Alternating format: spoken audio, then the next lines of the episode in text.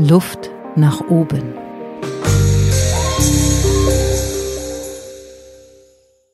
Ich sitze an einem traumhaften Ort. Ich bin auf dem Weg hierhin an den Pferden vorbeigegangen. Die habe ich kurz gefüttert. Gestern war ich vier Stunden auf einer Wanderung. Ich habe drei Burgen besichtigt. Nachmittags war ich am See und bin dort mit einem Seil, das an einem Ast befestigt war, am Baum am Ufer mit lauter Kindern immer hin und her geschwungen und bin am äußersten Rand des Schwungs in den See geplumpst. Und abends gab es einen richtig guten Flammkuchen. Ich bin bei Anke im Elsass. Herzlich willkommen im Podcast, lieber Anke. Ja, danke schön und äh, danke, dass du da bist. Ja, ich, äh, wir haben eine wundervolle Zeit hier. Das ist ein wirklich magischer Ort. Äh, ich möchte sagen, es ist paradiesisch. Ähm, kannst du kurz beschreiben, wieso wir hier sind, wie das, wie das sein kann, dass du an so einem Ort ja nicht lebst, aber sehr viel Zeit verbringst? Ja, also für mich ist dieser Ort tatsächlich, würde ich sagen, meine Heimat. Ich bin in meinem Leben sehr oft umgezogen. Mhm. Ich glaube sieben oder acht Mal. Allein bis ich 14 war in drei verschiedenen Ländern durch den Beruf meines Vaters. Mhm. Und ähm, mein Vater hatte mit seinen Freunden als Mitte 20-Jähriger den Traum, einen Fixpunkt in seinem Leben zu haben und so ein kleines Ferienhäuschen zu haben, wo man sich trifft und feiert und Freunde empfangen kann. Und dann hat er zusammen mit zwei Freunden unter der Anleitung meines Opas dieses Anwesen hier gefunden. Das war damals ein Schweinestall. Die haben das für einen Appel und ein Ei, wie man sagen würde, damals gekauft und mit ihrer eigenen Hände Arbeit das Haus so ausgebaut, dass man jetzt drin wohnen kann. Mein Opa hat mit der Wünschelrute die Quelle gefunden, aus der wir bis heute unser Wasser beziehen. Es wurden alle Leitungen, Strom, Gas wurde verlegt vielleicht nicht ganz so, wie das jetzt so ein äh, ausgebildeter Handwerker machen würde, ja. aber es funktioniert. Und jetzt, äh, es gibt hier noch ein, also insgesamt sind das ja drei Häuser. In einem wohnt ein Bauer fest und in dem zweiten Haus haben sich dann drei befreundete Familien zehn Jahre später niedergelassen.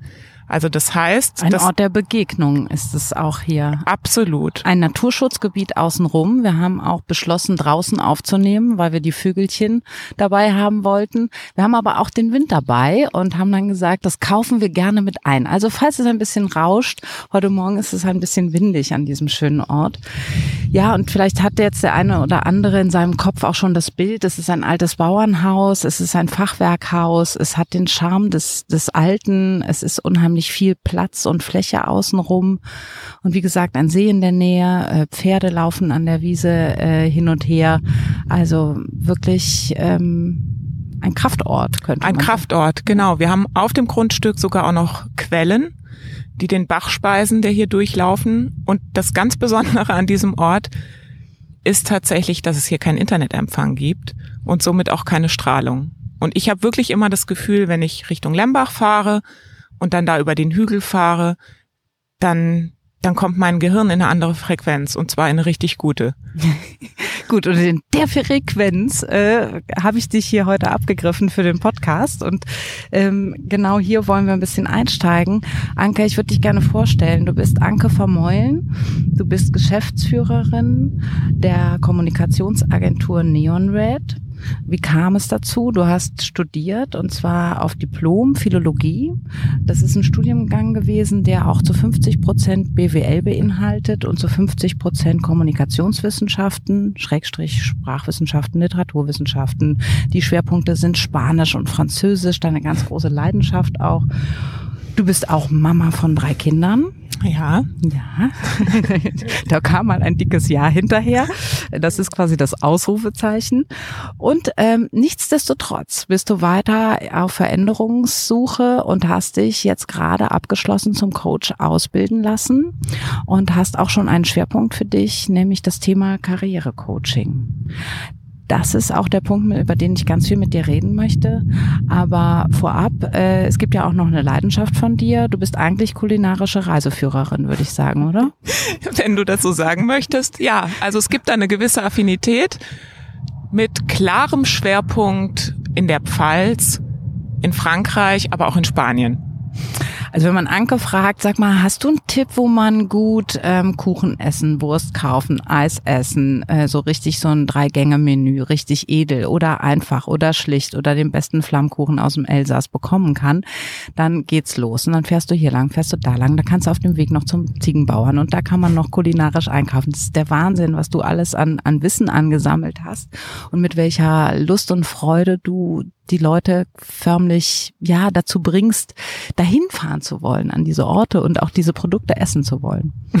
Also ja, ich bin gespannt, wo ihr jetzt noch hinfahrt auf dem Rückweg. genau, genau. Ich äh, glaube, es gibt schon ein paar Schwerpunkte. Ähm, Karrierecoaching, ja, äh, du hast das schon als Schwerpunkt für dich äh, ausmachen können. Ne? Ähm, sag mal, ich möchte natürlich einerseits wissen, wie ist es dazu gekommen und andererseits mit der Frage einsteigen, gibt es jemanden, der in deinem Leben absolutes Vorbild ist in puncto Karriere? Vorbild in puncto Karriere. Also ich habe nicht ein, eine einzelne Person, die für mich ein absolutes Vorbild ist. Mhm. Ich merke, dass ich sehr viel Bewunderung verspüre für Menschen, die eine Idee hatten oder mhm. auch ein, eine Vision, ein Ziel und das ähm, ausgeführt haben und da ihre Berufung gefunden mhm. haben. Also wenn ich jetzt mal so nachdenke, dann fällt mir, wo wir jetzt gerade hier im Elsass sind, fällt mir hier der Pferdezüchter ein, der seine Pferde hier auf der Weide stehen hat. Das macht er zum einen Teil seines beruflichen Lebens und im anderen Teil ist er aber Patissier und arbeitet hier in einem sehr renommierten Restaurant und ist da für die ganzen Süßspeisen zuständig. Parallel ist er aber auch noch Selbstversorger und er hat mal gesagt, nur seine Zigaretten kauft er sich selber. Alles andere produziert er. Das ist ein Vorbild für mich, weil ich finde, der hat so sein Glück gefunden und seinen Ausgleich zwischen all dem, was er möchte, seinen Werten, seinen Wünschen, aber auch seinem Können. Es können aber auch andere Leute sein. Ich habe in meinem Umfeld viele äh, kreative Menschen, äh, Designer, Architekten oder auch Filmemacher. Das sind per se schon Menschen, die auch ihre, Profes äh, ihre ähm, Leidenschaft zum Beruf gemacht haben, aber jetzt in einem etwas fortgeschritteneren Alter ähm, auch den Wunsch hatten, dieses Wissen weiterzugeben. Und viele von denen haben gesagt, ich möchte jetzt Professor werden. Und ich dachte, was? Wie geht das denn? Du kannst doch jetzt nicht einfach Professor werden. Aber die haben das geschafft. Also ein Freund von mir, der ist äh, Architekt und ist jetzt in Aachen an der Hochschule oder eine andere Bekannte ist in Wiesbaden an der Hochschule für Design. Das finde ich auch toll, dass man, dass sie es geschafft haben, auch nochmal den Weg in eine andere Richtung weiterzugehen nochmal zu verändern, das was ist und das was geschaffen ist, ja auch in einem Alter, ich sage jetzt mal so Mitte 40, 50, wo sich äh, viele auch nochmal natürlicherweise die Frage stellen, ist das meine letzte Station? Also ist eine richtige Knackpunktphase auch. Und dann wirklich den Mut zu haben, zu sagen, ich, ich gehe das nochmal an und ich verändere nochmal was. Wenn ich dir so zuhöre, habe ich das Gefühl, ähm, es hat damit zu tun, dass die Leute ihr Glück finden oder ausgewogen sind zwischen können und wollen ähm, da, da schließt sich gleich die Frage an, was ist Karriere überhaupt? Kannst du das beschreiben?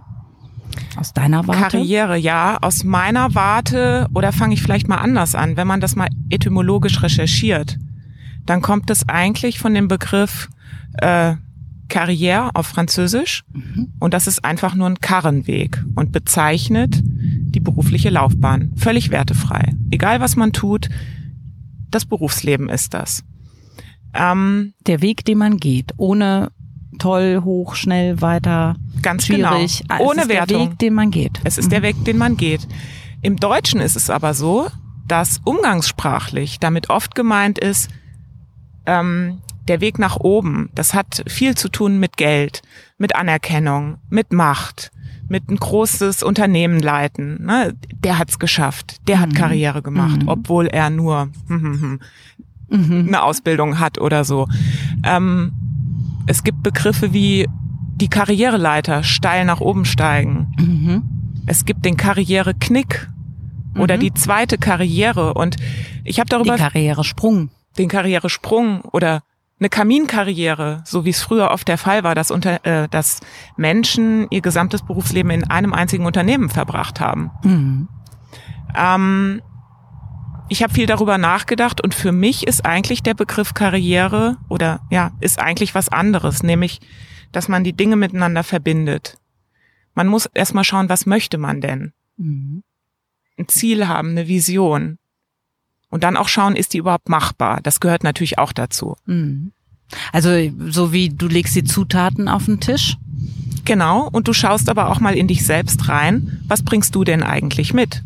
Mhm. Das ist auch so ein Punkt. Wir alle haben ja unsere Stärken, Talente, wie auch immer man das nennen mag. Mhm.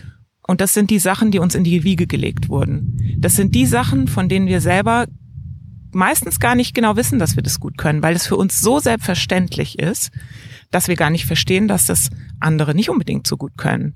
Das sind die Dinge, die auch so mit so viel Leichtigkeit passieren, dass sie sich nicht wie Arbeit anfühlen. Genau. Wo oft auch das kenne ich von mir manchmal ein bisschen auch, dieses Gefühl, das macht mir so viel Spaß, jetzt kriege ich sogar noch Geld dafür. Ist das rechtens so? Ja, aber genau. Und, und das geht dann so ein bisschen in diese traditionierte Karrieredefinition mhm. rein. Ähm, für mich, um nochmal auf deine Frage zurückzukommen, ist wirklich die Karriere den beruflichen Weg finden mit, mit Abbiegungen, mit Schleifen, mit Kurven, mit Bergauf und Bergab, so dass ich als Mensch, als Individuum glücklich bin, eingebunden in meinen Freundeskreis, in meinen Familienkreis. Vielleicht gibt's auch einen Ort, an dem ich leben möchte mhm. oder Dinge, die ich in meiner Freizeit tun möchte und die ich nur an bestimmten Orten tun kann. Mhm. Glücklich sein im Berufsleben, das ist für mich Karriere. Bist du mit diesem Begriff und mit diesem Verständnis von Karriere angetreten, als damals dein Studium zu Ende war? Nein, bin ich nicht. Was war das damals? Kannst du das, kannst du das äh, wiederherstellen? Was hast du damals von dir selber erhofft als Karriere?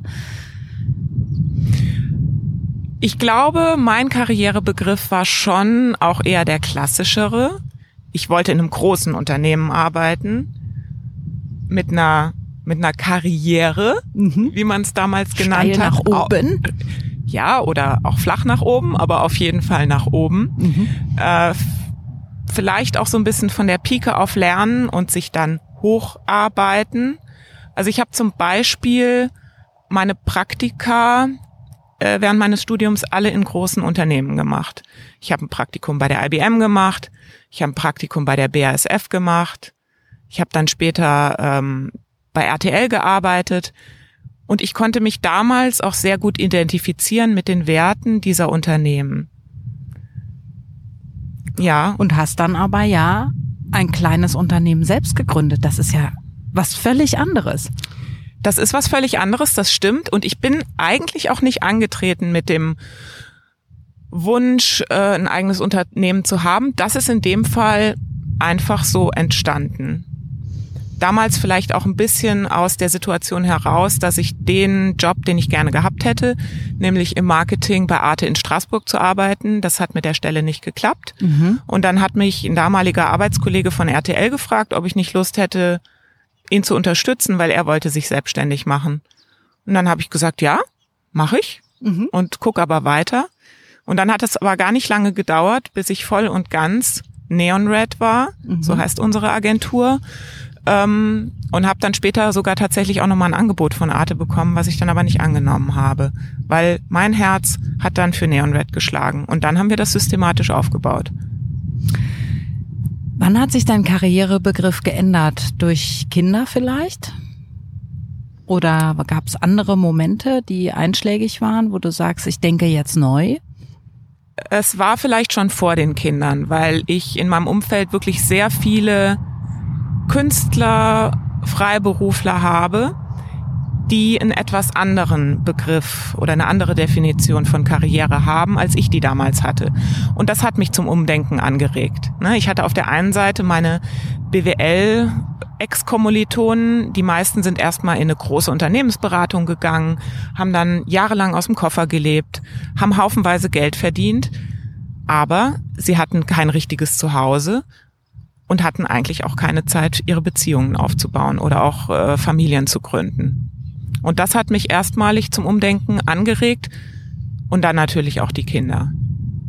Was passiert als Frau, als Geschäftsführerin ähm, mit großen Visionen, mit viel, viel Leidenschaft, ein eigenes Unternehmen aufzubauen, zu gründen, Geschäftsführerin zu sein? Ihr habt Mitarbeiter eingestellt. Wie viel waren es im Höchststand?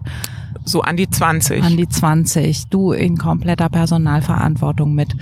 Dann äh, kommt die erste Tochter auf die Welt. Drei Jahre später kommen Zwillinge auf die Welt. So, was ist es eine Vollbremsung? Ist das ein weiches Fallen ins nächste Lebensjahrzehnt? Wie würdest du das aus deiner Warte bezeichnen? Um es mal neutral zu formulieren, ist es erstmal eine neue Situation mit Gut. der ich dann umgehen musste oder lernen musste, umzugehen.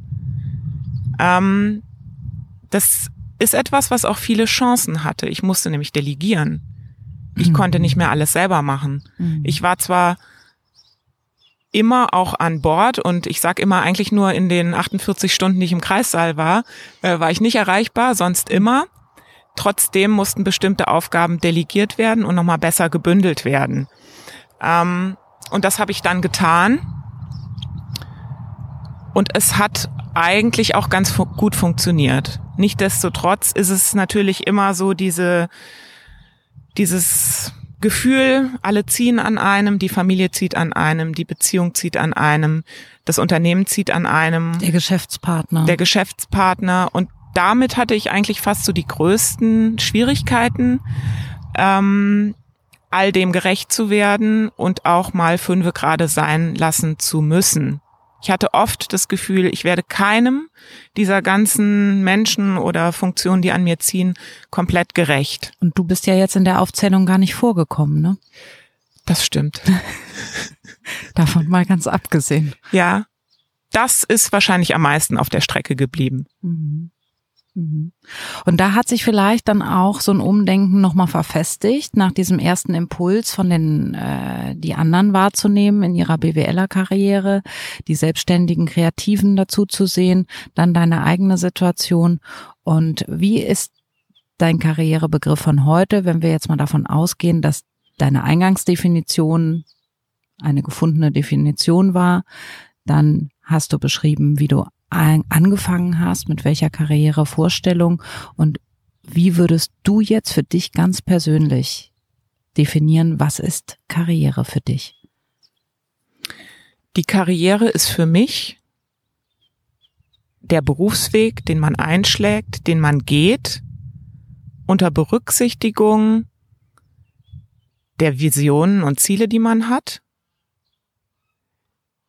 der Talente, die man mitbringt und auch der Wertevorstellungen, die sich so um einem rum positioniert haben. Wenn man das in Einklang bringt, dann ist es für mich eine gute Karriere. Jetzt hoffe ich, dass äh, das Hühnergegacker aus dem Bauernstall nebenan mit drauf ist, während wir hier über Karriere reden. Ähm, manches ist ja auch so schlicht und einfach im Moment. Ich denke, was für ein toller Augenblick jetzt, wie wir hier sitzen und uns diese Gedanken machen können und ähm, in diesem guten, einfachen Leben zu landen, weil ich glaube, das gehört auch mit dazu. Diese, diese würde ich jetzt mal von meiner Seite noch mit reingeben, dieses genießen können des Augenblicks und auch das eigene Leben einfach genießen zu können. Ähm, Absolut, ja. ja das wäre jetzt bei mir unter diese Wertvorstellungen auch mit reingefallen. Ja. Aber klar, also für mich ist zum Beispiel auch die Natur ein ganz wichtiges Element und deswegen ist dieser Ort für mich hier, glaube ich, auch so wichtig. Gibt es Highlights aus der ersten oder zweiten Version von Karriere? Also sage ich mal, ne, der jungen Vorstellung, äh, der jungen Anke und äh, der heutigen Anke. Gibt es irgendwie so Highlight-Versionen von deinem eigenen Leben oder von fremden Leben, die du berichten kannst? Was meinst du damit jetzt genau? Ähm, gibt es ähm, ja wie Vorbilder, Geschichten, Stories, Beispiele? Stell dir mal vor, ich habe einen Freund, der hat das und das gemacht und hat dann das und das gemacht. Oder ähm, ähm, einfach Geschichten aus der Vergangenheit, die du erlebt hast, wo du sagst, das ist so typisch Karriere eins und das mhm. ist so das, was ich heute typisch finde. Ja, da habe ich zwei Beispiele. Ähm, wir arbeiten ja mit Neon Red sehr viel für den Daimler-Konzern. Mhm. Und ähm, wir haben ja vor knapp 20 Jahren damit angefangen. Und damals hatte ich äh, Kundinnen oder Auftraggeberinnen, in denen ich damals schon ein sehr hohes Potenzial gesehen habe, wo ich immer dachte so, wow, was für eine Powerfrau. Und äh, konkret zwei von denen sind jetzt in der obersten Führungsetage von Daimler. Auch Mütter, mhm. Wo ich immer denke, wow, wie machen die das eigentlich? Ja. Ich würde mich eigentlich gerne mal mit denen unterhalten. Mach das. Ja, vielleicht sollte ich die, die, mal fragen. Ja, ja, frag die. Weil da denke ich auch immer, das ist nochmal eine ganz andere Nummer, ne? Mit mhm. Äh, vielfachen Auslandsaufenthalten, mit ähm, einem Job, der sicherlich nicht so frei in der Zeit einteilbar ist, wie das meiner vielleicht auch ist, und mit einem unheimlichen Druck, der auch von diesem Konzern natürlich kommt. Das wären so Highlights aus Version 1. Aus Version 2 den Pferdemann hier. Der Pferdemann, ne? Der solche Geschichten faszinieren ja. mich. Ja. Wobei mich insgesamt auch, äh, das ist vielleicht nochmal so ein dritter Part, was ich auch immer total spannend finde, sind diese Unternehmensgründer. Also mhm. sagen wir jetzt mal Margarete Steif mhm. oder Anne Burda, die damals Visionen hatten. Mhm. Ich möchte das jetzt gar nicht nur auf Frauen beschränken, mir fallen jetzt nur diese Frauen ein, aber dazu gehört vielleicht auch der Hans Riegel aus Bonn mit, mit Haribo, ja, die, die hatten sehr früh Visionen und haben die zu einem Erfolg, ohne jetzt zu definieren, was Erfolg ist, mhm. aber ja, geführt und haben daraus große Unternehmen gemacht. Die haben ihre Vision realisiert, ne? so kann ja. man das sagen. Wenn du jetzt heute mit Leuten ins Karrierecoaching gehst, kannst du grob beschreiben, wie gehst du vor? Was sind typische Beispiele? Was sind typische Fragestellungen von diesen Leuten? Wo merkst du, sind die Knackpunkte? Was ist immer eine große Hilfe? Wo setzt du Hebel an? Also bitte schöpfe aus äh, allem, was du da an mhm. Erfahrungen bis jetzt gesammelt hast und, und was du Lust hast weiterzugeben. Ja, also es sind ja ganz unterschiedliche Bereiche im Karrierecoaching. Ähm, wenn man jetzt mal chronologisch anfängt, dann geht's eigentlich los mit den, mit den Hochschulabsolventen, äh, die ja heutzutage noch sehr, sehr jung sind. Gerade die Leute, die aus einem G8-Abitur kommen, die sind ja zum Teil wirklich Anfang 20 denen eine Orientierung zu geben und die überhaupt erstmal zu konfrontieren mit Wertesystemen. Das haben die meistens noch nie gehört. Und die haben sich auch noch nie Gedanken gemacht über ihre eigenen Talente. Das ist dann so der erste Einstieg, das mal so ein bisschen rauszukitzeln und dann einen Weg zu finden, den sie vielleicht gehen könnten. Da und könnte ich mir, wenn ich ja gerade einhaken darf, da könnte ich mir vorstellen, dass die, dass sie sich sehr freuen, wenn die plötzlich verstehen, wo, wo, wo liegen meine Stärken, was sind meine Ressourcen, wie geht's den Leuten dabei? Ja, absolut. Und ich, ich mache solche Workshops auch an Hochschulen und dann kommen oft Fragen, ja, und, und wie vereinbare ich das dann mit den Kindern?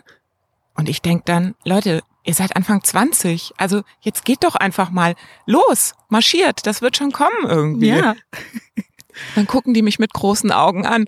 Und dann ist es wirklich schön, da zu stehen und sagen zu können, ich habe die Erfahrung, ich habe in großen Unternehmen gearbeitet, ich habe mich selbstständig gemacht, ich habe eine Familie gegründet und mir ist sogar noch eine Hand mehr gewachsen äh, mit den Zwillingen. Das ist nämlich so, Zwillingsmütter haben eine Hand mehr als andere Menschen. Ja. Ähm, und ich habe es auch irgendwie hinbekommen. Ja.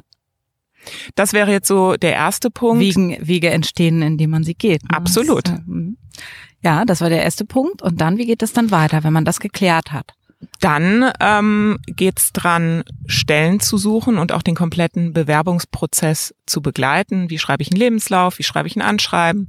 Wie bereite ich mich auf ein Bewerbungsgespräch vor? Auch da, ähm, was ich da ganz wichtig finde, ist nochmal zu erklären, dass es verschiedene Generationen gibt. Mhm. Also im Moment auf dem Arbeitsmarkt haben wir die, ähm, ja, zum Teil noch die Babyboomer, Mhm. Dann haben wir die Generation ähm, X, zu der wir beide ja auch gehören. Mhm. Und dann die Generation Y, das sind die, die jetzt in Beruf einsteigen.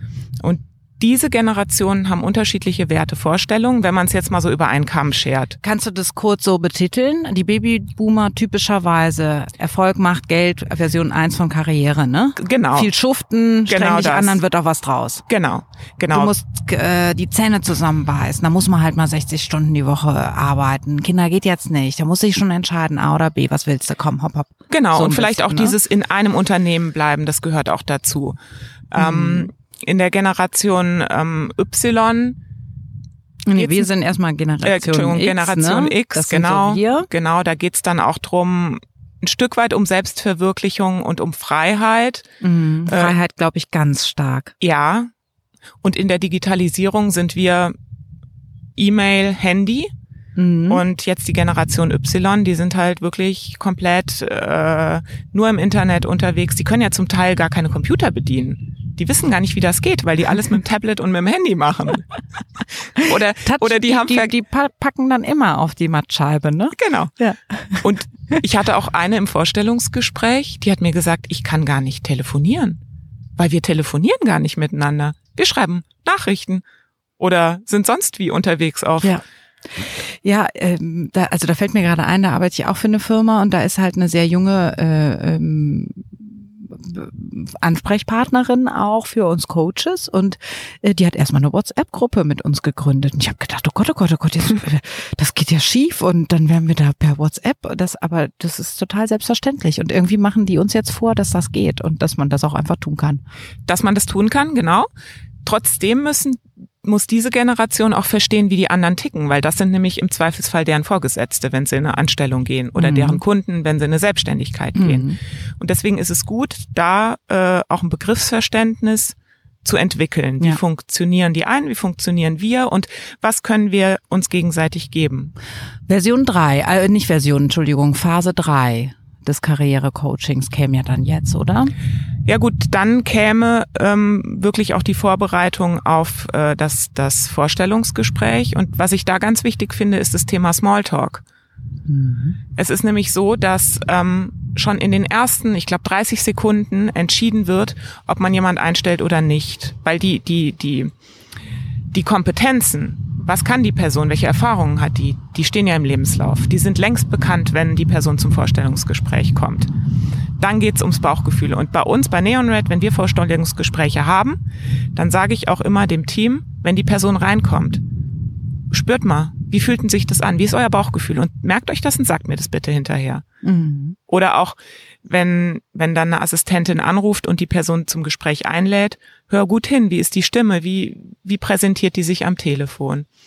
Und Smalltalk, da geht's eben auch wirklich dann drum, ein bisschen Persönlichkeit, ein bisschen Ecken und Kanten von sich selbst zu zeigen, Interessen zu zeigen, wahrzunehmen, wo sind vielleicht gemeinsame Interessen mit dem, der mit mir das Vorstellungsgespräch führt. Mhm. Und dann, wenn es dann eben klappt, äh, dann kann man natürlich auch noch so einen Onboarding-Prozess begleiten und die Person bis zum Überstehen der Probezeit begleiten. Aber das Inklusive ist Vertragsverhandlungen auch? Wenn das gewünscht ist, auch, ja. Okay.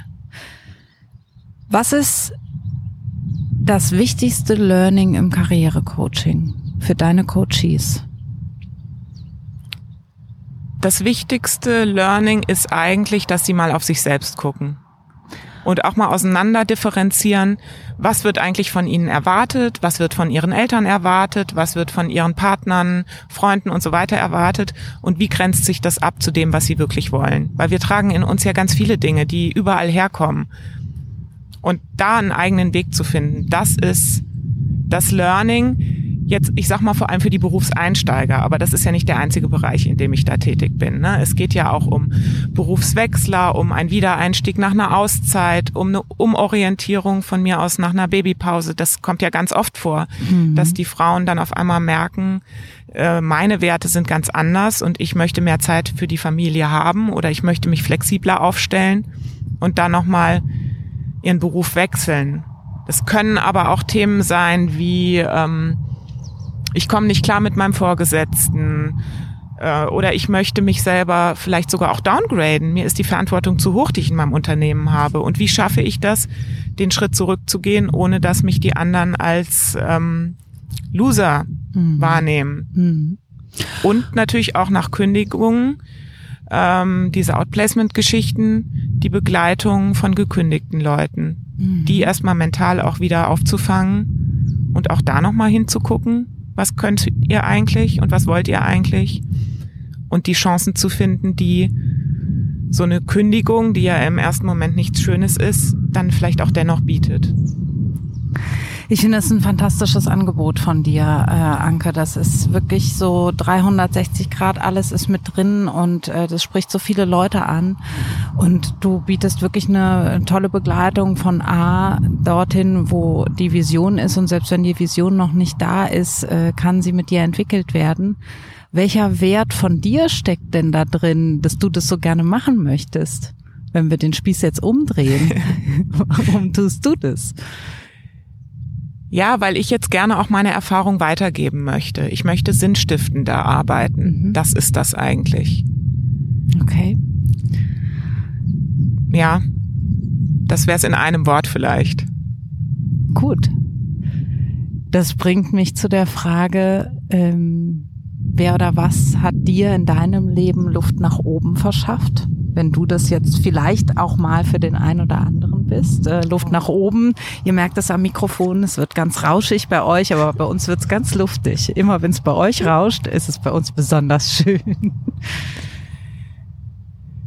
Ja, das sind sicherlich viele Menschen, die mir im Lauf meines Lebens begegnet sind.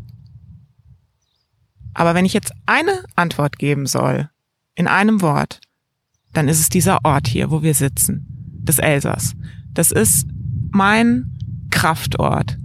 Das ist der Ort, an dem ich auch nachts aufgewacht bin und gedacht habe, ja, ich mache jetzt diese Coaching-Ausbildung. Ich möchte jetzt wirklich auch für mich was tun. Ich möchte mich weiterbilden und ich möchte einen Handwerkskasten an der Hand haben, mit dem ich all meine Berufserfahrungen und Themen, die ich in meiner bisherigen Berufslaufbahn erlebt habe, wie ich die weitergeben kann. Es ist die Ruhe, es ist die Natur und es ist der freie Kopf, den ich hier bekomme.